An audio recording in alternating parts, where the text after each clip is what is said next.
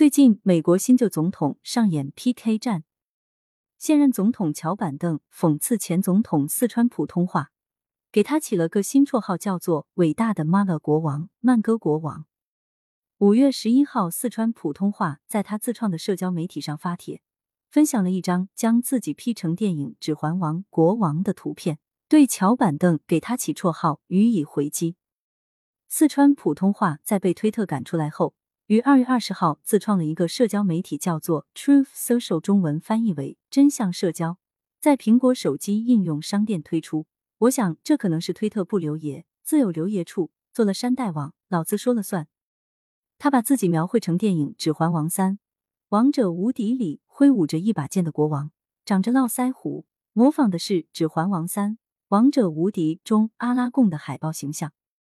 四川普通话在二零一六年提出的口号是 “Make America Great Again”，让美国再次伟大。它的简称就是 MAGA。乔板凳在芝加哥的一场活动上说：“在我的前任伟大的 MAGA 国王的领导下，他担任总统的每一年赤字都在增加，而我担任总统的第一年，第一年我就减少了赤字。以此次活动为标志，乔板凳开始采用一种新的宣传策略，对 MAGA 这一口号进行了新的解读。”起绰号“妈了国王”，目的是在中期选举前将共和党人标榜为极端妈的分子。伟大妈了国王这种叫法显然是一种侮辱。有媒体记者在简报会上就这个绰号向白宫新闻秘书普萨基发问，普萨基回应称，总统拜登并不畏惧点名他认为与美国人民立场不符的极端立场。言外之意，乔板凳代表人民，四川普通话代表极端分子。事实如何？我们吃瓜冷眼看。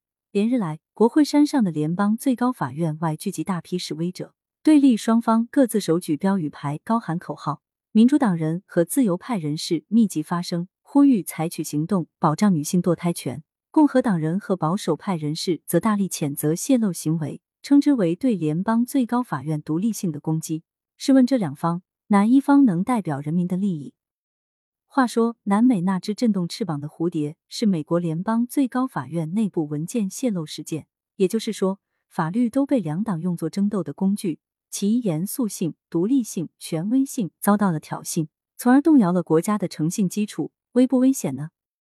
两千多年前，同样是法家当道的大秦帝国，商鞅变法，喜目立信，确立法治的权威和诚信是多么的不容易。这个诚信确保了秦国的统一。以史为鉴，一个法治国家拿法律开玩笑的后果会是什么呢？